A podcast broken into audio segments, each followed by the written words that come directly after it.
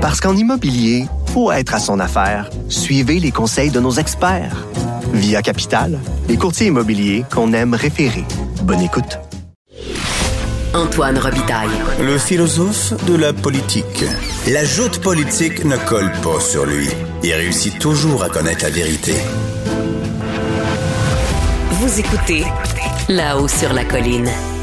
À plusieurs reprises récemment, je me suis demandé ce que mon prochain invité pensait, notamment lorsqu'a éclaté la controverse entourant la liste de lecture du premier ministre que l'Association des libraires avait cru bon d'expurger de quelques titres controversés. Cet invité, ben, c'est Pierre Mouterne, qui est essayiste. Bonjour. Ben, bonjour. Vous avez publié Les impasses de la rectitude politique en 2019. Qu'est-ce que vous avez pensé de cette controverse autour de la liste de lecture du premier ministre qui a été expurgée finalement, qui a été euh, donc corrigé, mais euh, qu'avez-vous pensé de ça? Est-ce que c'est pas un, exemple de rectitude politique extrême? Tout à fait, enfin extrême, euh, en tout cas, c'est un autre exemple, un de plus parmi les nombreux qu'il y a. Ce qui, à la fois, bon, me contente dans le sens que cet ouvrage que j'ai écrit va toucher vraiment un point sensible dans, notre société, mais aussi me rend un peu malheureux parce que ça veut dire que ces tendances-là sont bien ancrées dans la société et même elles tendent quelque part à se développer ou se généraliser. Donc, ce qui est ce qui est un problème. L'autre problème aussi, c'est que Mathieu Bocoté, euh, c'est quelqu'un que j'apprécie. J'ai déjà été avec lui sur des. Oui, parce qu'il faut, il faut préciser aux auditeurs qui s'en souviennent pas qu'un des livres controversés, c'était précisément celui de, de Mathieu Bocoté, qui était recommandé par le premier ministre et euh, bon, l'Association des libraires, euh, voyant une sorte de tollé autour de ce livre-là, avait coupé cet, euh, cet extrait-là au montage de la liste de lecture du premier ministre. Donc, vous, c'est. Moi, j'ai trouvé, en tout cas, dans votre livre et son livre, il y, a beaucoup de convergences. On en a discuté ici à ce micro. Oui, c'est-à-dire qu'il y a des constats similaires. C'est ça, c'est ça. Notamment sur le fait que la rectitude politique, c'est un poison. Oui. Que la moralisation de la politique, comme je l'indique dans mon livre, c'est un problème parce que ça, ça empêche justement, ça, ça ça ferme, ça paralyse le débat, le débat mhm. politique. Et en politique, quand on est dans une démocratie, en tout cas une société qui aspire à des, à des valeurs démocratiques, il faut absolument pouvoir débattre, échanger. Et puis la liberté, c'est toujours la liberté de celui qui ne pense pas comme nous. C'est un peu ce que disait Rosa Luxembourg, et ça, je, partage beaucoup ce, point de vue. Donc je pense que c'est très, très contre-productif de vouloir euh, bon, empêcher des gens comme Mathieu Bocoté, qui est enfin un nationaliste conservateur, euh, bon chic, bon genre, mais qui est pas, c'est pas, ses idées sont tout à fait euh, valables dans un sens. Mhm. il faut les discuter. Et moi, donc, je le considère pas comme un ennemi qu'il faut abattre, absolument pas, mais plutôt comme un, adversaire politique. Mhm. Habile d'une certaine manière, mais dont il faut essayer de montrer les limites, les, limites des points de vue qu'il développe. Puis c'est ce que j'ai essayé de faire, en particulier dans mon livre. Parce qu'au fond, si on a des constats similaires, euh, peut-être un peu les limites de Mathieu Bocoté, selon moi, viennent plutôt du, de, la façon dont il tente après d'expliquer les raisons profondes de cette euh, rectitude politique, d'où elle vient, pourquoi elle vient, et puis, euh, la façon ben, vous vous entendez quand même sur une certaine mutation de la gauche, euh, une gauche qui jadis était centrée sur euh, les travailleurs, sur et maintenant qui est centrée sur l'identité. Voilà, c'est ça, ça, Les identités, l'explosion des identités. Tout à fait. Mais sauf que Mathieu Bocoté s'installe dans une opposition entre d'un côté cette gauche libérale, identitaire, aux visées fragmentaires, et une opposition donc entre cette gauche et une espèce de nationalisme euh, plutôt situé au centre droit, voire droite, dépendant des, moments, et qui n'a pas au fond, euh, et il ne nous permet pas ainsi de comprendre quels sont les problèmes qui traversent notre société aujourd'hui. Mhm. Parce qu'au fond, si on regarde un petit peu ce qui se passe, par exemple, aux États-Unis, ben c'est un peu la même chose. Il y a d'un côté le Parti démocrate et de l'autre côté le Parti des républicains. Et nous, ici, ben, on a la CAQ d'un côté, on a des idéologues très habiles comme Mathieu Bocoté, mhm. mais de l'autre côté, qu'est-ce qu'on a? On a une gauche éparse, divisée, fragmentaire.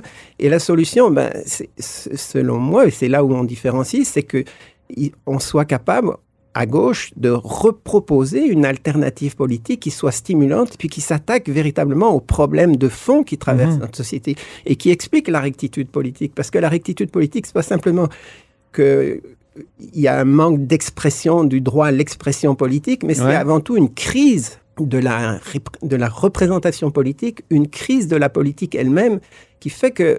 mais, cette crise-là n'est-elle pas due à la mutation de la gauche que vous exposez dans votre livre et que Bocoté aussi expose d'une certaine façon? C'est-à-dire que souvent, c'est maintenant des populistes de droite qui vont, euh, prendre à bras le corps des problèmes des, gens euh, qui jadis étaient au centre du discours euh, de la gauche. Je pense aux petits ouvriers aux États-Unis, tout ça, qui sont devenus dans le discours de la gauche bon chic, bon genre. Euh, des baskets of deplorables, comme disait Hillary Clinton, ou euh, euh, en France, la gauche caviar qui regarde de haut les ouvriers qui, de toute façon, pour elle, sont une bande de racistes auxquels on pourrait avoir honte d'être, d'être associé. Ben, la gauche aujourd'hui. C'est en partie le problème, mais la rectitude politique, et tous les défauts qui vont avec, les effets pervers qui vont avec, c'est pas simplement le problème de la gauche, c'est le problème de la société entière. Ah oui. Et, et ça va, je dirais, jusqu'au centre droit.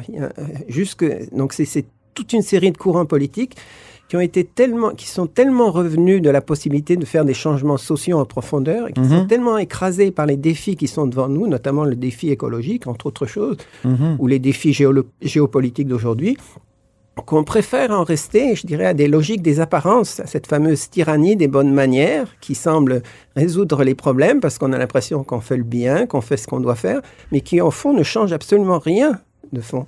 C'est pour mhm. ça que s'attaquer à la gauche, parce qu'au fond, Mathieu Bocoté, il revient à la vieille tradition de la droite de s'attaquer à la gauche, puisqu'il vient plutôt d'une tradition de droite. Mais le problème, c'est c'est pas de s'attaquer à la gauche pour s'attaquer à la gauche, c'est essayer de renouveler la gauche pour qu'elle soit à la hauteur des défis Mhm. aujourd'hui. Et des fabuleux, formidables défis, fabuleux défis qui sont devant nous et qui sont très difficiles.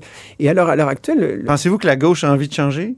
Que, eh ben, je pense... Le sentez-vous à Québec solidaire, par exemple? Parce que vous êtes un militant, même euh, vous étiez là à la fondation euh, de, je pense qu'il y, a, des choses intéressantes qui se passent. C'est-à-dire peu à peu, il y a des prises de conscience. Parce que Bon, tout avant, tout est en devenir, tout est en changement, en transformation. Donc, euh, la gauche, elle, se rend bien compte qu'elle est à la défensive, qu'elle n'a plus l'allant qu'elle a pu avoir dans les années 60 ou 70. Et donc, il faut bien qu'elle réfléchisse un peu à ce qui, au-delà de la force des adversaires qu'elle a devant elle, mais qu'elle réfléchisse un peu à ce qu'elle a fait ou ce qu'elle n'a pas fait.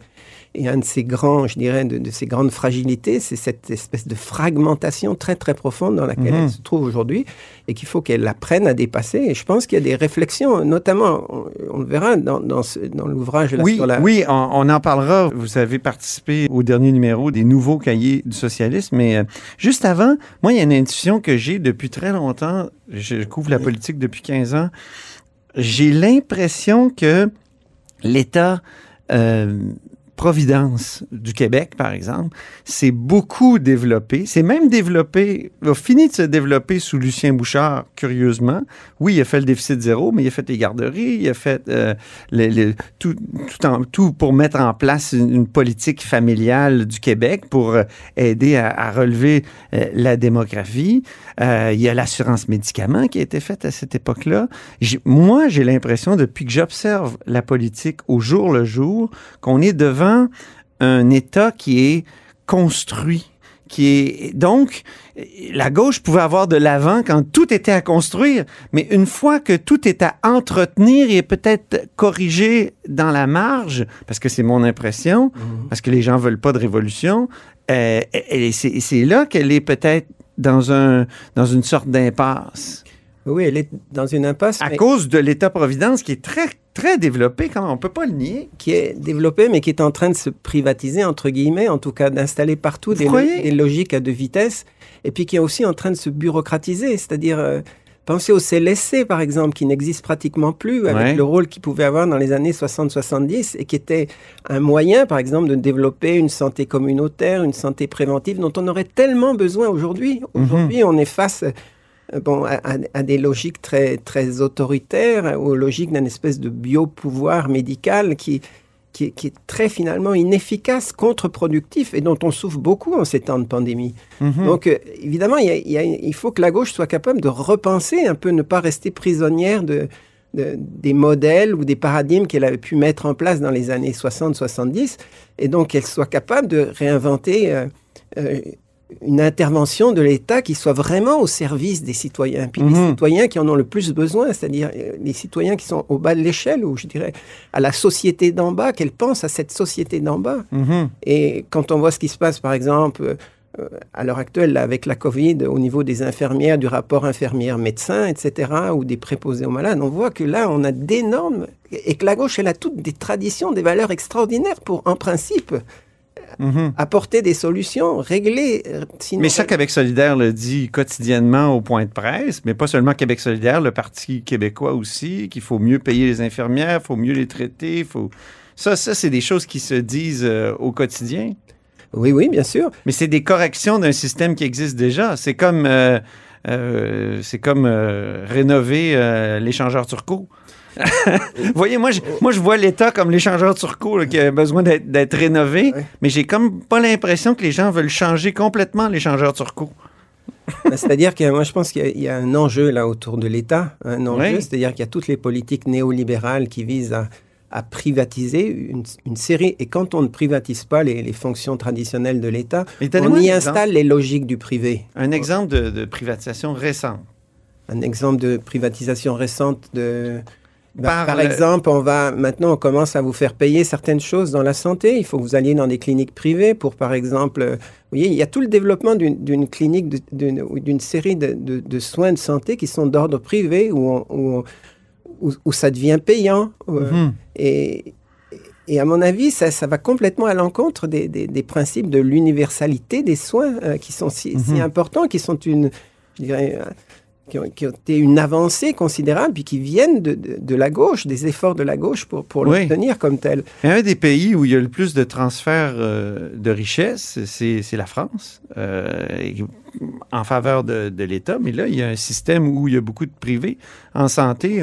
oui, c'est la même tous les Français qui arrivent ici, ils disent la même chose, c'est que c'est beaucoup plus efficace euh, là-bas euh, qu'ici. Moi, je, je, me fous, dans le fond, que ce soit de gauche ou de droite. Je, je voudrais que ça soit plus efficace. Oui, mais pour que ça soit plus efficace, il faut y mettre de l'argent et il ne faut pas penser que c'est avec les gestions néolibérales, parce qu'aussi les gestions, les modes de gestion néolibérales s'imposent dans tout le secteur public, qu'on va résoudre les problèmes. On le voit bien, le manque de lits aujourd'hui, tout, le monde se plaint du manque de lits à cause de la pandémie, mais pourquoi il y a du manque de lits? C'est parce qu'on les a coupés. Pourquoi on les a coupés? À cause des logiques néolibérales mhm. auxquelles tout les gouvernements ah, se sont pliés dans les 15 ou 20, 30 dernières années. Mhm. Alors, c'est, on, est on paye quelque part un peu, je dirais, les, les frais de ces politiques-là. Oui. Et bon, en ce sens-là, je pense qu'il y a quelque chose de, de, très valable dans tous les idéaux de la gauche qu'il faut coûte que coûte conserver, tenter de renouveler, de réactualiser. Puis c'est justement ce qu'on a essayé de faire un peu à travers cette... Donc c'est ça, le numéro 24 euh, des nouveaux cahiers du socialisme. Socialisme, juste un petit... Arrêtons-nous au mot. Euh, j'ai l'impression qu'au Québec, on est en train d'importer la détestation ou la peur du mot socialiste qui vient d'une certaine frange de la droite aux États-Unis. Est-ce que c'est pas votre impression? Euh, moi, je pense pas. Je pense que c'est un enjeu. Effectivement, autour de ce mot-là, il y a un enjeu. Mais regardez, euh, euh, Sanders aux, États-Unis a revalorisé ce mot-là et autour de lui, il n'y a pas que. Mais il est diabolisé par la droite trumpienne qui, on décrit Alexandria Ocasio-Cortez comme une socialiste. Et puis, déjà, l'étiquette est infamante est infamante, mais en même temps aussi, elle, elle représente, elle symbolise un espoir formidable pour tous ceux qui veulent qu'il y ait des choses qui changent aux États-Unis. Mhm. Et avec Trump, on a envie qu'il y ait des choses qui changent aux États-Unis. Alors, c'est un enjeu, c'est pas gagné. Et, et, je pense que la gauche aussi, elle doit tenir ses drapeaux bien haut quelquefois, parce que l'idée de socialisme, c'est quand même très simple. C'est l'idée que tout ce qui est de l'ordre du bien commun puisse être géré socialement, c'est-à-dire mhm. par la collectivité. C'est, ça n'a rien, rien, de monstrueux, cette idée-là. Elle est très simple. Et puis même, on s'étonne qu'elle ne soit pas prise plus en charge aujourd'hui quand on... Parfois, appliquée, ça a eu des effets monstrueux. Oui, mais le principe... Euh, pensez par exemple la question du vaccin de la COVID, où, tous les pays courent après chacun leurs entreprises pharmaceutiques pour essayer d'être les premiers, de vendre le plus, etc. Mhm. C'est, une catastrophe, c'est, même pathétique, hein, alors qu'on aurait besoin pour tout le monde d'unir tous nos Alors que souvent la recherche est, et socialiser. C'est-à-dire qu'on socialise les, les, les, euh, les, pertes puis on privatise exactement, les profits. Exactement. C'est vrai. C'est vrai que ça arrive. Nouveau cahier du socialisme, c'est pas, c'est pas, pas nouveau, hein, le nouveau cahier du socialisme. Ça fait longtemps. Hein, la revue a, quoi? 30 ans, 40 ans? Parce que c'est une, oui, c'est une revue ancienne qui s'appelait Les Cahiers du socialisme. Et puis, euh, je pense que c'est autour des années 80, fin des années 80, qu'on a voulu que, à cette époque-là, les rédacteurs de cette revue ont voulu relancer ce projet des cahiers du socialisme en disant les nouveaux cahiers du socialisme parce que c'est quand même une nouvelle époque. Ben les, les, enjeux ne sont pas les mêmes. Et ça, cherche à réunir un petit peu une, série de, bon, souvent d'intellectuels, d'étudiants, de professeurs là, qui cherchent à, bon, à, se réunir, à discuter, à échanger, à débattre en profondeur. De, parce qu'il y, a peu de lieux où on peut débattre en profondeur de ces idées-là. Mm-hmm sans tabou, sans censure, etc., et, ouvertement pour faire avancer la réflexion collective. Donc, vous, vous interviewez dans ce, dans ce cahier-là, dans, dans cette euh, livraison de la revue, euh, Sol Zanetti et Catherine Dorion sur l'indépendance, par exemple. Donc, vous voulez repenser l'indépendance aussi?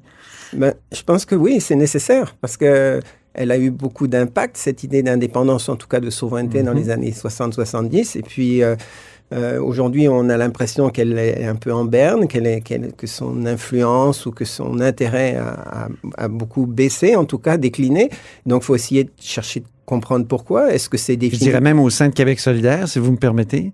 Oui, oui, on, peut dire ça. Hein? Enfin, c'est plus c'est encore contradictoire. Au sein de Québec solidaire, il y a beaucoup de choses contradictoires. Oui. C'est-à-dire qu'il y a quand même tout le courant d'option nationale qui est arrivé à Québec solidaire et donc qui a remis en avant cette idée-là.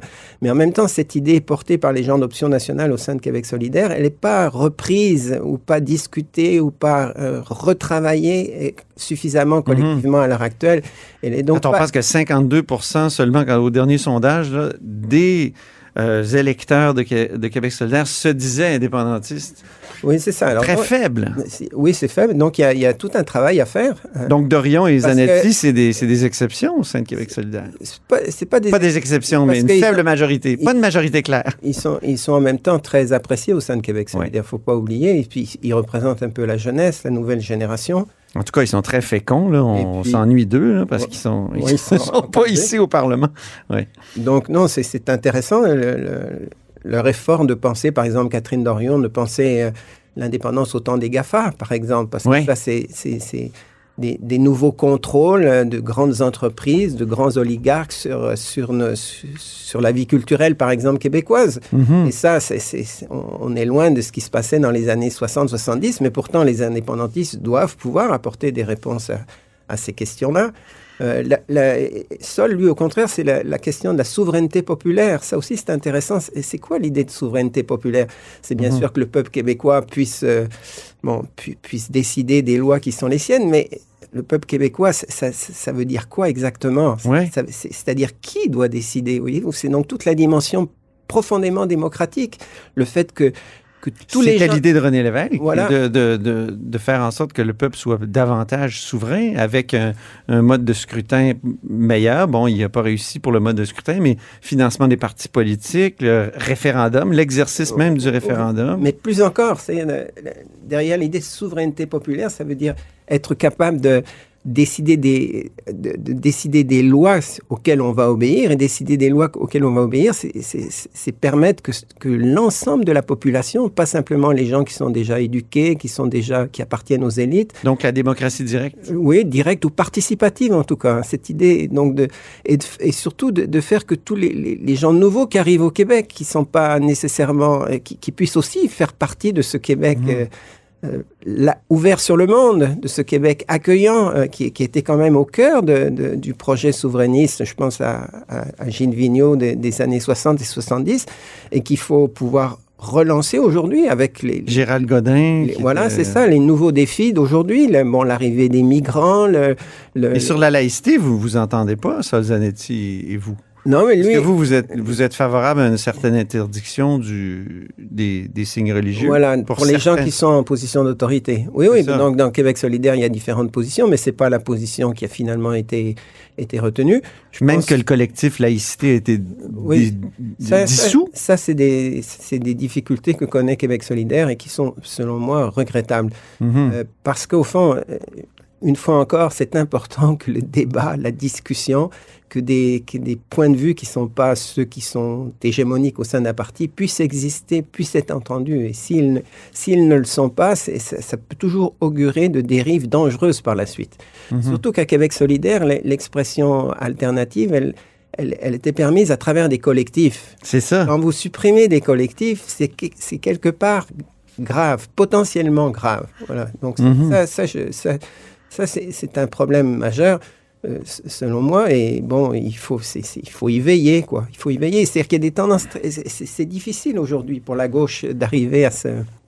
Mhm. d'être à la hauteur des défis euh, qui sont devant elle parce que ces défis sont énormes et puis parce qu'elle est à la défensive, elle est, elle est désorientée, elle doit arriver à repenser le monde dans lequel elle se trouve aujourd'hui, qui est un monde si différent, qui s'est transformé si profondément et, qui fait qu'on n'a pas de recettes tirées du passé, hein, notamment la laïcité. Bon, ah, on avait un peu toutes les recettes peut-être qui venaient de la France ou d'ailleurs, et, elles ne marchent pas. Donc il faut arriver à trouver des recettes. Et des recettes, pour moi aussi, ce qui, qui est important et ce que ne pense pas assez Québec solidaire, des recettes qui permettent d'unir les gens. Parce que la force... Comme quoi, par exemple, vous pensez à quoi? Ben, je pense que la laïcité, par exemple, de, de, s'en être tenu aux recommandations Taylor-Bouchard traditionnelles, aurait permis d'éviter des cassures, par exemple, entre des franges du Parti québécois et Québec solidaire, aurait permis après de favoriser des alliances qui auraient rendu beaucoup plus forte la gauche pour se faire entendre, mhm. même y, compris en termes en termes électoraux, en fait, en termes de, nombre de députés à l'Assemblée.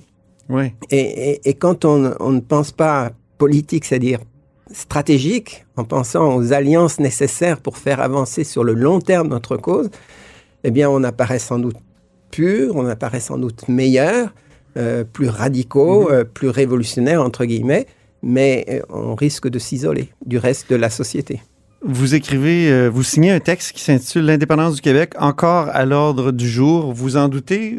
Vous en, vous en doutez ben, c'est parce qu'on le voit bien dans cette, cette revue-là, ça reste une question. Ça reste une question parce que euh, tout semble. Mais vous en doutez un peu que c'est encore à l'ordre du jour, que c'est. Non, ce que, ce que je pense, c'est qu'il faut travailler pour qu'elle redevienne. À non, je, je comprends. Oui. Qu'il faut travailler à ça euh, d'arrache-pied. Mais ça serait quoi un pays? Est-ce que ça serait, comme on dit, uniquement le peuple de gauche qui, qui serait, qui serait souverain? Parce qu'il y a bien des gens de, droite dans la société qui. Ça, c'est une question qu'on pose souvent aux, gens de gauche qui sont indépendantistes. On a l'impression que. La, il y a même Françoise David qui a dit des choses un peu ambiguës là-dessus récemment, là, que, l'indépendance, c'était. Euh, fallait que ça soit un, pays de gauche, parce que sinon, euh, à quoi bon? C'est-à-dire, je pense qu'au Québec, on a de la peine à penser que l'indépendance, c'est un processus en devenir, en mouvement, en mhm. marche. Et quand une société se met en marche, là justement, j'ai étudié ces derniers temps ce qui s'est passé au Venezuela ou en Équateur, euh, en Bolivie. Ben, il y a beaucoup de choses qui changent. Et une société peut, peut, peut s'orienter se tourner, bifurquer vers la gauche, parce que petit à petit, il y a des prises de conscience de toute une série de problèmes auxquels elle, elle ne prêtait pas attention et qui tout d'un coup lui apparaissent beaucoup plus clairement et qui la poussent à, se, mhm. à prendre des décisions plus radicales. Et je pense que c'est ben, c'est ce qui est arrivé dans les années 60 et 70. Euh, peu Ici à peu, au Québec? Au Québec, bien sûr. Il y a eu, euh, il y a eu une montée d'un mouvement social très, très fort. Euh, qui a pris plein de, plein, de, plein de formes, plein de traductions politiques. Mais, mais, qui a laissé beaucoup de traces dans notre système politique actuel, dans notre régime, alors que les pays dont vous parlez, c'est des pays qui sont en crise où les expériences de gauche souvent ont mené à des, euh, à des, gouvernements extrêmement corrompus. Si, si je ne m'abuse, je regarde ça de loin, je ne suis pas un expert comme vous, mais dites-moi, est-ce que c'est pas... Euh, c'est, ça me semble peu inspirant? Ben, ça dépend. Si vous trouvez, mettons, euh, en Équateur, en Bolivie, euh, on va prendre l'exemple de la Bolivie. Oui. Les, Boliviens les plus pauvres ont connu une amélioration extraordinaire de, leur, de leurs conditions de vie. Sous Morales. Sous Morales. Et on, on commençait à voir, euh, à, voir s'atténuer là, quand la droite a pris le pouvoir. en, en, 2019. Ah oui. Donc au contraire, non, il y a eu des améliorations. Même chose des améliorations qui, depuis, euh, dans le cadre de l'Équateur et du Venezuela, euh, ont été quelque part balayées par la situation euh, géopolitique. Mais quand même, à cette époque-là, pendant quelques années, il y a eu des, des améliorations. Tant en termes économiques, en termes sociaux, il y a eu des améliorations considérables et qui, et qui ont notamment permis à ce que ces ces, ces gouvernements-là soient réélus plusieurs fois avant d'être, d'avoir les difficultés qu'on leur a connues depuis d'être élu et puis même approuvé fortement. Donc il y a, y beaucoup de nuances à faire. Oui. Beaucoup de nuances à faire. Et, et, et notamment cette idée euh, pour ces trois pays-là d'utiliser les ressources, euh, les ressources du pétrole ou les Oui. ressources du gaz pour pouvoir, euh, euh, disons, soutenir beaucoup plus profondément ou améliorer les conditions de vie des gens les plus démunis, c'est quelque chose d'assez extraordinaire. Oui, ça semble être une idée euh, qu'on- a presque utilisée ici avec l'électricité. On pourrait Voilà, dire il y a des parallèles à faire avec Tout à fait, il y a l'électricité. des, tout à fait, c'est le, modèle Mais ça national. semble avoir dérapé, en tout cas au Venezuela. Comme je vous ai dit, vu de, de- d'un Oui, oui, non, non, c'est sûr. Ben, novice en tout cas, euh, avec ou d'un depuis ignorant. sous l'ère Maduro, c'est sûr que là, là ça serait, ça, ça ferait l'objet de toute une longue discussion, mais mais indépendamment de ça, euh, ce, qui, ce qui est intéressant dans, dans ces, dans ces trois mouvements et qui pourrait nous servir de modèle, c'est de voir la force de changement possible quand Ouais. un peuple se met en marche. On l'a vécu dans les années 60-70, eh bien, c'est la même chose qui s'est passé pendant quelques années. Ils sont sur le modèle de l'ancienne gauche, par contre. Pas la gauche des campus, la gauche woke, la gauche euh, qui se prétend Ah, éveillée. C'est très intéressant parce que justement, en Équateur et en Bolivie, toute la question identitaire était là. hein, parce qu'il s'agissait des peuples autochtones, Ben oui. des, des sociétés où il y a souvent la moitié de la population qui est autochtone. Mhm. Donc il y avait des forts mouvements identitaires, mais des mouvements identitaires qui se sont pensés en, en alliance avec des mouvements, avec des mouvements sociaux non autochtones, avec d'autres mouvements sociaux, et qui ont donc pensé un projet rassembleur, un projet politique rassembleur. C'est ce qui leur a permis d'arriver au pouvoir. Mhm. Et, et pour Est-ce moi, que c'est possible dans l'hypermodernité de rassembler comme Ben, l'hypermodernité à laquelle on est arrivé, nous, euh, ici au Québec? C'est ça le défi de la gauche. Et, et je pense que la question nationale au Québec pourrait permettre de rassembler parce qu'elle elle nous oblige à avoir des échéances, elle nous oblige à avoir une stratégie. Et à travers la constituante, elle nous permettrait justement de, de pouvoir que toutes ces, ces, ces, ces dimensions euh, fragmentées, hein, la lutte écologique, la Mhm. lutte féministe, euh, euh, tout- toutes les, les sensibilités très diversifiées qui s'expriment dans notre société pourraient s'exprimer, on pourrait en tenir compte, mais tout en les inscrivant dans un projet collectif global, commun. Mhm. Et c'est ça, à mon avis, qui peut être euh, la force de l'indépendance aujourd'hui. Ben, merci beaucoup, Pierre Moutarde, essayiste et membre du comité de rédaction de ce numéro des nouveaux cahiers du socialisme, numéro 24, automne 2020. Euh, la question nationale revisitée, enjeux, stratégie, convergence. Et c'est tout pour Là-haut sur la colline dans cette année 2020. Et oui, c'est notre dernière. Merci d'avoir été des nôtres. N'hésitez surtout pas à diffuser vos segments préférés sur vos réseaux et revenez-nous en 2021 qu'on vous souhaite heureuse et bonne.